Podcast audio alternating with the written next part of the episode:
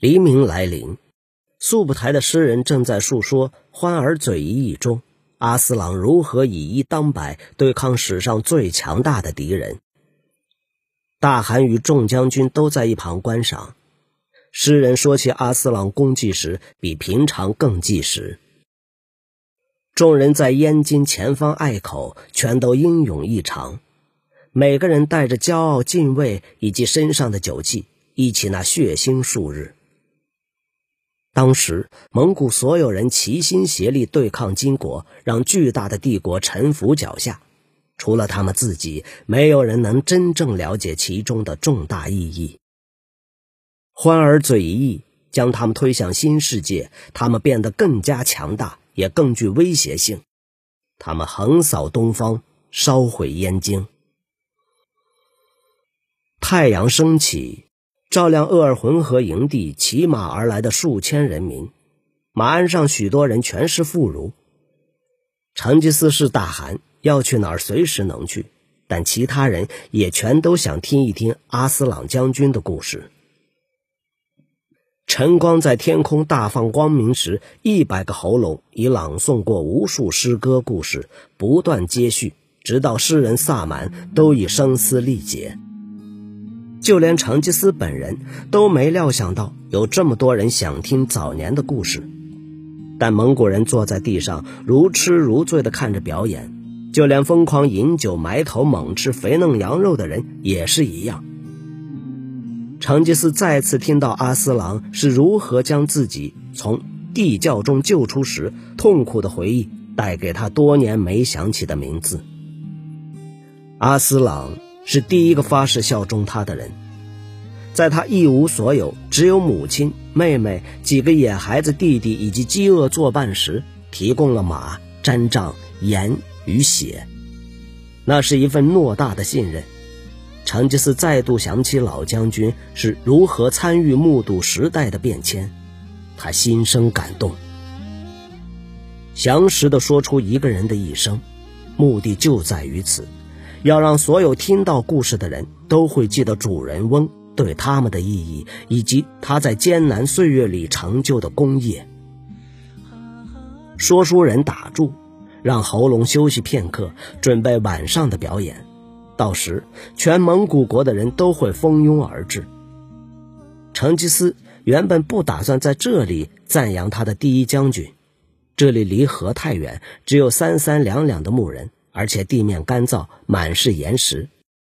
然而他在地上撒尿时，满足的咕哝一声，想到这样贫瘠的土地正好。朦胧之中，他告诉自己，他的人民不该养尊处优，艰困的日子会让他们比住在城里的人更强壮。附近一阵欢呼声打断了他的思绪，战士们似乎正往一个地方蜂拥。成吉思眨眼，看见儿子窝阔台爬上了一辆拖车，正对大伙儿说些什么。成吉思皱眉，一个令人寒毛直竖的野兽叫声让众人静了下来。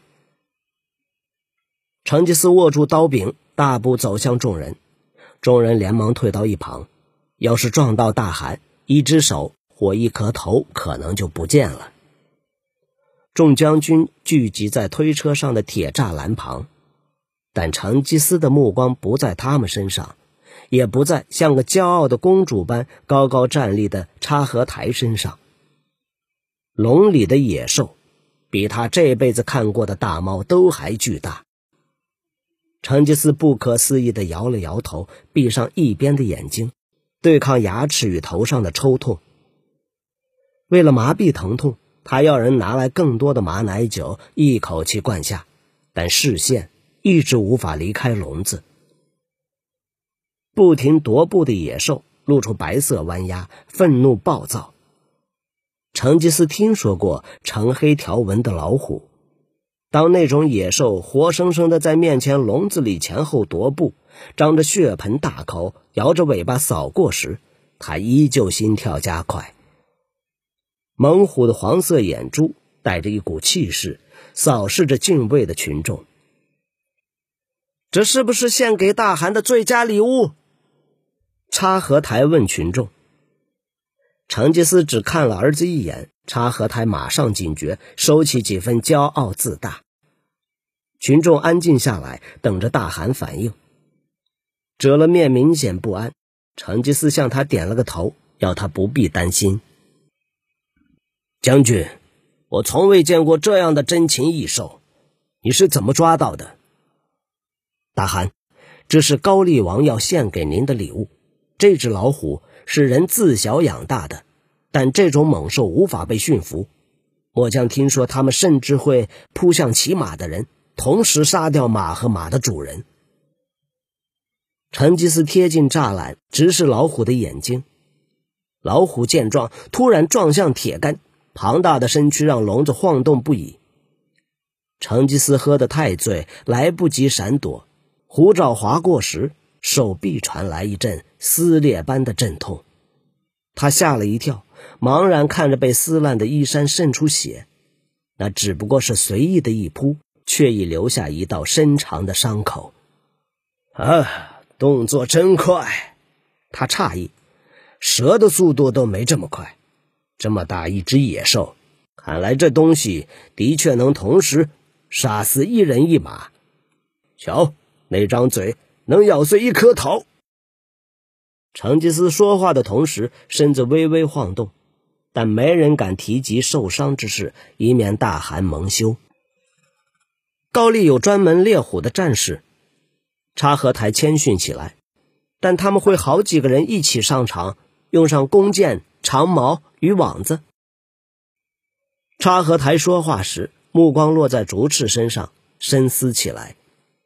他的哥哥和父亲一样，也被那头野兽迷住，而且站得太靠近铁笼。小心点，竹赤！他大声警告：“他会攻击你。”竹赤瞪着弟弟想反驳，但父亲正站在一旁流血，他不能吹嘘自己的速度。竹赤问：“你在高丽的时候有没有猎过这种东西？”插合台耸肩：“国王的皇宫里都没几只。”竹赤动也不动看着他。插合台忍不住加上一句：“要是找得到，我也会参加狩猎。”或许吧。竹赤皱眉：“不过我怀疑，折了灭将军会否让你一个小毛头冒生命危险去对抗这种野兽？”插合台面红耳赤，旁边几人偷笑。刚才插合台是众人关注的焦点，但父亲和竹赤不知什么时候偷走了他的风采，他必须保护自己的自尊。十五岁的他心高气傲，脱口挑战他唯一敢挑战的人：竹赤，你以为你能对付老虎吗？我愿意下大注，亲眼见识见识。折了面，正要制止，但愤怒的竹赤口不择言：“说吧，弟弟，你要赌什么？我会考虑给你的猫一点小教训，毕竟他让父亲流血了。”折了面厉声制止：“不要喝醉酒，在这里胡言乱语。”不，让他试试吧。插合台马上接话：“我赌一百车，我可以拿到的高丽王贡品，象牙。”铜、铁、金子、木材，他挥了挥手，好像那不算什么。如果你杀了这只老虎，这只老虎就是你的。竹赤加上一句：“还有，你要在所有部族面前向我下跪。”愤怒令他失去理智，鲁莽行事。他瞪着插合台，目光如炬，但插合台只是冷笑：“老哥。”要我向你下跪，那你得做的不只是杀一只老虎，你还得是个大汗。或许，就算那样还不够。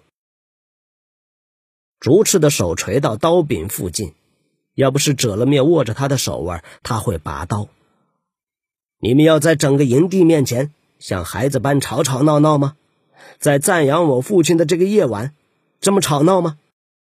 这只老虎是高丽王送给大汗的礼物。其他人无权决定如何处理。折了面愤怒的眼神令察合台低下了头，立即住嘴。过去几年的训练过程中，将军严厉处罚教导他，他早习于服从。成吉思从头到尾不发一语的看着三人。我接受这份礼物，他说。他和后头正在咆哮的老虎眼珠似乎是同一种黄。竹赤与插合台深深低下头，避免进一步触怒父亲。成吉思喝醉时可能打死随便乱看的人。我们可以让拿着武器的战士围成一个圈。成吉思想了想，用刀和长矛对准场中间。有人想要的话，可以和这头猛兽搏斗。这种畜生是墨江这辈子见过最危险的野兽。折了面，声音紧绷。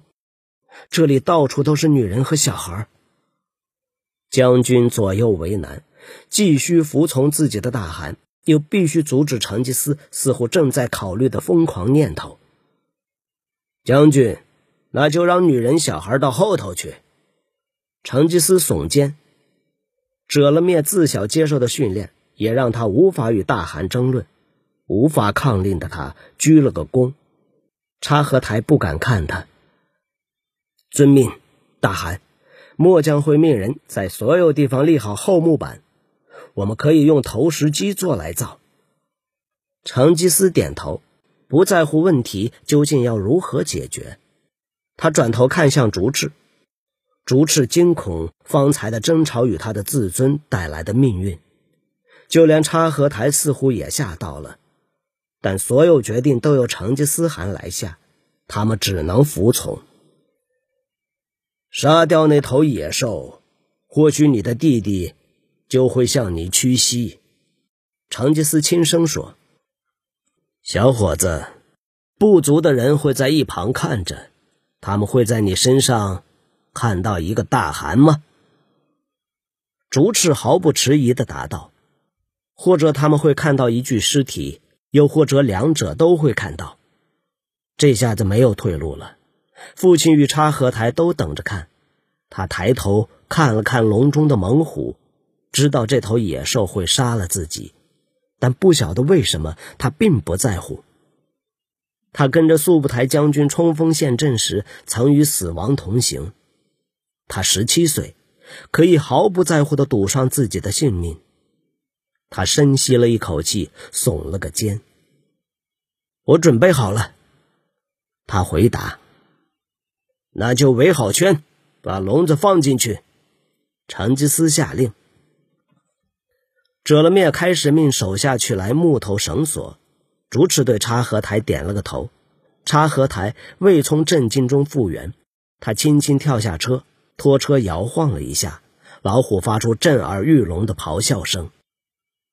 如果要对付那头老虎，我需要一把好刀。竹赤说：“你的刀。”插合台眯起眼，试着隐藏心中涌出的胜利感。竹赤不可能胜过老虎，他知道高丽人至少要八个人才能猎到一头虎，而且全都是训练有素的壮汉。他正在看着垂死之人的眼睛，他真不敢相信自己的好运。冲动之下，他解下父亲三年前给他的宝刀，腰间感觉空荡荡的，但心却是满的。他低语道：“老虎撕裂你的头后，我会把刀拿回来。”一旁没有任何人听到这句话。竹赤道：“或许吧。”他忍不住再度看了笼中猛虎一眼，插合台看见他的眼神，大笑起来。竹赤，这是最好的结局。我永远无法忍受被人奸污生下的杂种当大汗。他走开，留下怒视他背影的哥哥。